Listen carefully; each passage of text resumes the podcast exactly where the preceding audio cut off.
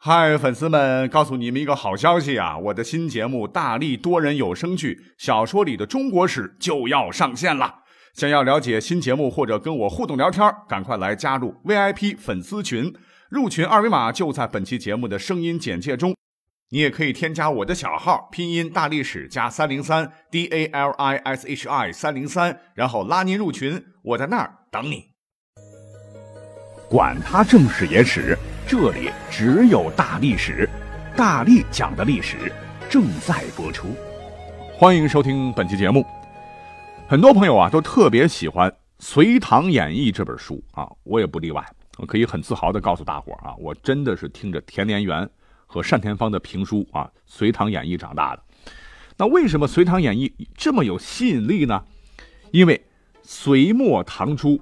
那是一个群雄逐鹿、英雄辈出的乱世，而《隋唐演义》哎，正是给我们讲述了炀帝无道、群雄纷起、十八路反王揭竿而起，从而引出呢像秦琼啊、罗成啊等等这些英雄们的精彩故事，堪称是隋唐好汉的全家桶。里边的名号啊、兵器名啊、还有坐骑名啊，都特别的精彩啊，所以浓浓的这种英雄主义氛围让我非常着迷了。所以今天的节目呢，就不妨啊，因为版本太多了哈，我们就挑一个吧，按照单田芳老师的《隋唐演义》里边的十大英雄人物的排名，然后结合着历史原型来做一期节目，哎，也算是我对经典的一次致敬吧。那不熟悉这本书的朋友啊，听完本期节目以后呢，有兴趣的话，也可以找找这本小说看看。好，我们就话不多说啊，那向各位要介绍的第一位啊，隋唐英雄。那便是书中所表的天下第一好汉，山西太原府李渊的儿子李元霸。李元霸的名号非常响了哈，好像有听友还问过能不能讲讲他的故事啊？今天就满足你啊。他的名号呢，唤作西府赵王啊。别看呢，书中所表啊，长得是面如病鬼，骨瘦如柴，一阵风啊，似乎就把他能够吹走。但传说他可是金翅大鹏鸟转世。是头戴一顶束发的乌金冠，两根短翅翅毛啊，身穿一副铁水穿城宝甲，两臂呢更了不得啊，有四项不过之力。这个什么叫四项呢？就是一项之力为一万两千五百斤，四项超过五万斤啊，是粘铁如泥，胜过霸王项羽。而且呢，食量还极大，是一餐斗米，食肉十斤，靠着他的一对八百斤的肋骨瓮金锤啊。还有胯下的一匹能日行一万、夜走八千的追风百点万里龙驹马，是打得天下无敌手啊！在书中所表的啊四明山重要的一战当中啊，他的两柄铁锤啊呼呼抡起来啊啊，敌军都是青菜和萝卜，打得他们是尸山血海，逼得各路反王地上响表。但这还不是他最猛的，根据书中所表。凡是跟李元霸交过手的其他的啊响当当的隋唐英雄，比如说大隋的天宝大将啊，天下第二好汉宇文成都，他呢使的是一把重四百斤的鎏金镗啊，是砸向李元霸，李元霸的大锤只是顺势一挡，哎，就震得宇文成都双手流血，鎏金镗也被打歪啊，是回马便逃。那还有一位就是我们非常熟悉的哈。勇武过人而远近闻名的隋唐英雄秦琼、秦叔宝，书中说啊，李元霸一柄锤往上略略一炸，当的一响，哈，就把秦琼八十多斤的虎头枪给打脱了，哈，不知去向。只可惜啊，时年十四虚岁的李元霸太年轻啊，有点张狂啊。有一回是赶路啊，只见风云四起，细雨迷迷，少顷红电闪烁，霹雳交加。那雷声啊，在元霸头上落落的响，犹如打下来的光景。这个元霸是大怒啊，就把锤指天大叫：“嘚哈！你天为何这般可恶？赵少爷的投降也！”呃，说罢就把锤啊往空中一撩，抬头一看，那四百斤的重锤啊就掉了下来，噗的一声啊，正中李元霸脸上，他是翻身跌下马来。这时候啊，只见一阵怪风啊。卷的是飞沙走石，呜呜的是尘土冲天，霹雳之声，火光乱滚呐！带着兵将呢是避入人家屋檐下，等了好一阵儿啊，风雨止住，出来一看，只见元霸的金盔金甲多在地上，而两锤和马以及李元霸是不知去向。这些呢，都是书中所表的哈李元霸最终的归宿。其实想想啊，也怪李元霸啊！你说，你说老天你也敢叫板啊？这不是 no 作 no die why you try 吗？讲完了这个书上所表的这个李元霸，那么问题来了，历史上到底有没有李元霸这么一个神人呢？告诉各位，历史上是铁定没有这样的一号人物。但是呢，有专家认为，李元霸可能叫李玄霸啊，是李渊第三子，也就是唐太宗的亲弟弟魏怀王。可是呢，根据史书记载，在隋朝大业十年，也就是公元六百一十四年，就病逝了啊，得年十六岁。要记住啊，唐人是虚岁啊，而且是虚两岁的哈，跟别的朝代不一样。那么年龄上算一算，和书中所讲的李元霸死的时候。大概是一致的，但是呢，李玄霸肯定就没有小说里的李元霸一样啊，那么勇猛了，是隋唐第一勇士了哈，而且史书上是记述寥寥。好了，就简单讲完了李元霸。那么隋唐英雄排第二的呢，就是刚才说到的啊，大隋宰相宇文化及的长子宇文成都，名号也很响，神勇无敌将啊，天宝大将军。他呢是头戴一顶双凤金盔。身穿一件锁子黄金甲，身长一丈，腰大十围，金面长须，虎目浓眉啊，手使凤翅鎏金镗，这个镗呢就形似叉，哎，中有利刃，刺枪尖啊，是一种常重的器械啊，重两百八十斤啊，但也有说是四百斤的。胯下呢骑的这个马也了不得啊，唤作万里烟云。宇文成都啊，那也是不一般的人物啊，乃。受雷神普化天尊转世，那书里边呢，这个宇文成都啊，显然是站错了队啊，是隋炀帝一边的，但绝对是一个铁血汉子。在长安城内呢，他单人独骑，杀的秦琼众人胆战心惊啊！而且在四明山下哈，面对三杰围攻是毫无惧色，越战越勇。当国破家亡，孤军作战，明知必败，他是为了尊严也要拼死一战，是金戈铁马，气吞万里如虎啊！如果说啊，没有啊，小说里头的这个李元霸啊，是他的老冤家了哈。那第一战神一定是他。哎，只可惜啊，受雷神普化天尊啊，斗不过金翅大鹏鸟啊。后头呢，他被李元霸将两脚一撕，分为两片啊，是魂归天界。那好了，我们讲完了书中所表的历史上，真的有宇文成都这号人物吗？答案是 no 啊。不过。小说里头啊，他爹叫宇文化及，哎，在历史上是真有，那是隋代末年的叛军首领啊，也曾是隋代第一奸相。那宇文化及倒是有两个儿子了，一个叫做宇文成基，一个叫做宇文成止。不管名字和实力，那都跟书上表的宇文成都都差太远了。话说公元六百一十八年啊，当时隋炀帝的禁卫军兵变，就宇文化及呢。就答应了负责皇帝安全警卫的虎贲郎将这个建议，是把隋炀帝给弄死了。再后来呢，宇文化及啊被另外一支农民军的领袖叫窦建德击败，宇文化及和他两个儿子父子三人一起被杀。哎，你想想，如果真实的宇文化及能有宇文成都这样的儿子，啊，哪能死这么快这么惨嘞？隋唐好汉啊，排第三的名叫。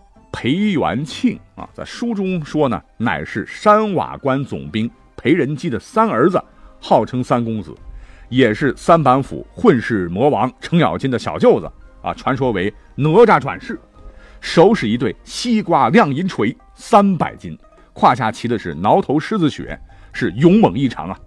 也是在最关键的四明山一战啊，十八路反王，无数兵将。只有他啊能够接住李元霸三锤，而且呢只是败走而已。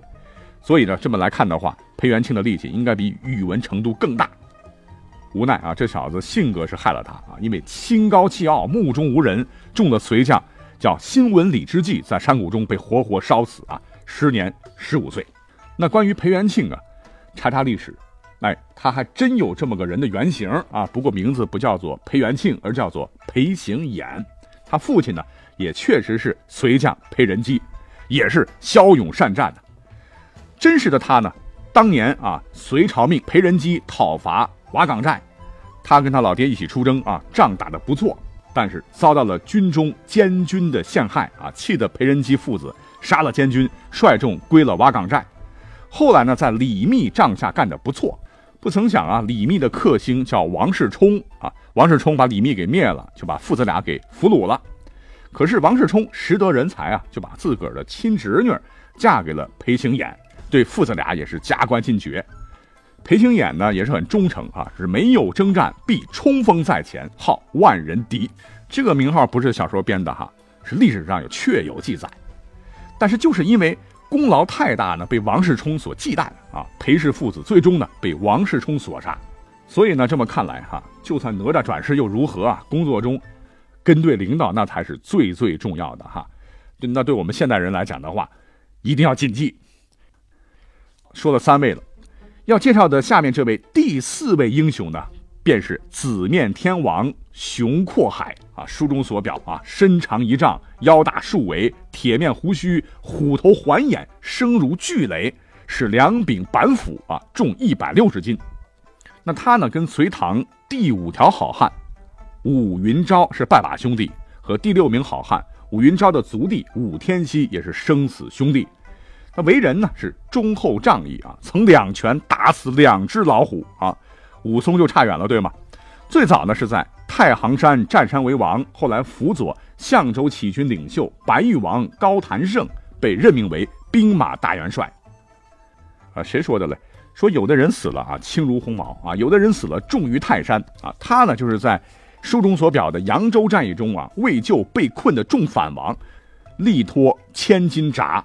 原本他是死不了的，可因为当时赶了一天一夜的路啊，水米未进，终因体力。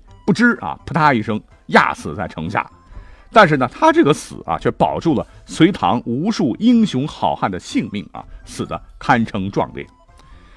那刚才讲了，排第五、第六的是武云昭和武天锡俩兄弟。这个武云昭呢，武艺高强啊，力大无穷，举南阳关之兵反隋，然而啊，不敌隋将宇文成都，后来呢，投奔了河北的宋明王，叫李子通，任都督大元帅。因为武云娇长得是非常的俊美啊，而且拥有一身冠绝天下的武艺啊，所以驻守在南阳关，世人称之为南阳侯。后来呢，有一次啊，代表河北的凤鸣王赴扬州参加反王夺魁大会，结果呢，在演武场上出意外了啊，被一匹马活活踢死了啊。这个南阳侯猴急的就投胎了啊，死的非常的憋屈。那武天锡也是他的族弟了哈。两臂也有万斤之力啊，也是武艺高强哈，是头戴鱼尾乌金盔，身穿鱼鳞乌金甲，坐下一匹乌骓马啊，掌中一对混天镗，是英勇无比。可是呢，这个高强又能怎样啊？也是因为参加反王夺魁大会啊，因为迟到了，所以呢要参加一次武考，坏了啊，不小心把李元霸的开路先锋叫梁师太几趟打死了啊，惹得李元霸大怒。第一 vs 第七，结果怎样？被李元霸这个私人狂人呢，是按住脚，双手一撕啊，分为两开所杀。哎，不过书里边写的是很精彩了，我只是简单介绍一下了。那么历史上同时期的啊，熊阔海、吴云昭、武天锡俩兄弟啊，告诉各位啊，都找不到任何的啊这个蛛丝马迹的历史原型哈，可以说是完完全全是作者虚构的了。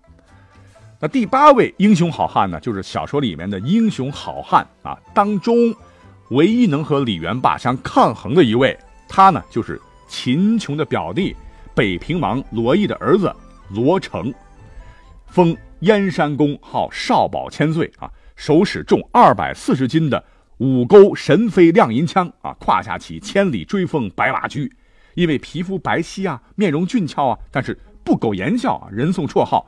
冷面寒枪俏罗成，那书中所讲是跟随秦琼、程咬金等人在瓦岗寨参加起义军，并大破杨林的一字长蛇阵，后来投奔了李世民，被封越国公。但是有别的小说啊，比如说《说唐》里面啊，罗成在唐军呢，在和另一位军阀头子啊刘黑闼的军队的战斗当中啊，遭到了太子李建成和齐王李元吉的算计。被苏定方设计骗至淤泥河处，是乱箭射死，结局也是相当的惨。那根据罗成这个人物吧，我们去找找历史原型啊，还真找到了啊，丫就是隋唐时期的名将，叫罗士信。历史上这个罗士信呢，原来是隋朝齐郡通守张须陀部将因为跟随其讨伐农民起义军呢，后来呢归降了瓦岗军，被授予了总管之职。在与王世充交战时重伤被俘，因为王世充他不是个好东西，他是不耻王世充率部降唐，被授予重要官职啊。在历史上啊，他是枪刺王玄应啊，智取千金宝，随李世民呢平定洛阳啊，立下赫赫战功啊，被封为了衍国公。注意啊，衍国公啊，这个爵位极高了哈。而当时他的年龄只有十九岁，十九岁，我们现在想想。那还是个毛头小伙子哈，在当时呢，竟能和尉迟敬德、程咬金等人并列啊，被称作唐朝最牛少年。只可惜啊，在唐高宗武德五年，也就是六百二十二年，在一次攻城战中啊被俘，最后呢被刘黑闼杀害，谥号为勇，葬于北邙山。那这么看起来，这跟小说里的罗成是非常的相似了哈。那第八条隋唐英雄好汉啊。别看人家是个老大爷啊，但是因为是隋炀帝杨坚的弟弟啊，为隋王朝的建立与统一立下过汗马功劳，被封为靠山王的杨林。那他呢，可是大隋的擎天柱啊，掌中一对水火求龙棍啊，各重一百五十斤，胯下马唤作花云豹啊，是驰骋沙场数十载，为大隋的这个反反革命事业兢兢业业啊。因为他的这个性格是刚正不阿、公正公道。那排开阶级立场不说啊，确实也算是个好人，只可惜最终啊被罗成的绝技回马枪一枪刺死。那杨林的历史原型呢，就是隋文帝杨坚同父异母的弟弟，也是隋朝著名的将领了，叫杨爽。不过呢，他不是个老头啊，是个年轻人。在隋朝建立以后呢，因为从小呢被隋文帝的老婆啊，也就是嫂嫂独孤皇后所抚养啊。是深得隋文帝杨坚的宠爱和重用啊，被封为魏王，上柱国，担任幽州牧，领左右将军。不久，因为战功赫赫啊，迁右领军大将军啊，全领并州总管，后转任凉州总管。在开皇初年啊，两次领军出击当时的突厥，是大胜而归啊。公元五百八十七年，也就是开皇七年，杨爽被征入朝，担任纳言，是颇受杨坚器重。没想到啊，七月十六日，也就是八月二十五日，杨爽因病突然逝世，年仅二十五岁啊，这就是杨爽的一生。那排第九位的哈，是我们很熟悉的秦琼；排第十位的好汉呢，也是我们很熟悉的尉迟恭。他俩呢，在历史上哈，都列李世民钦定的凌烟阁二十四功臣而流芳百世。那他们的故事都很熟悉了哈，我们就不多说了。单凭每年过年，他们俩很称职的哈，跟咱们当门神啊，替咱们是守卫安全、驱邪避凶、任劳任怨、无怨无悔啊！我觉得我们就应该给他们点个赞啊！好，讲到这儿呢，还有一些英雄人物啊，因为排行榜的版本都不同了哈，还有就是我们的排行榜的名额就十位啊，也就暂且不列入了。那等有机会啊，真的有机会，我们再来把小说里的他们和历史上的他们来好好的做个比较。那这样哈，时间来到了北京时间的九点十分，在这里也祝各位晚安。那我们下期节目再会。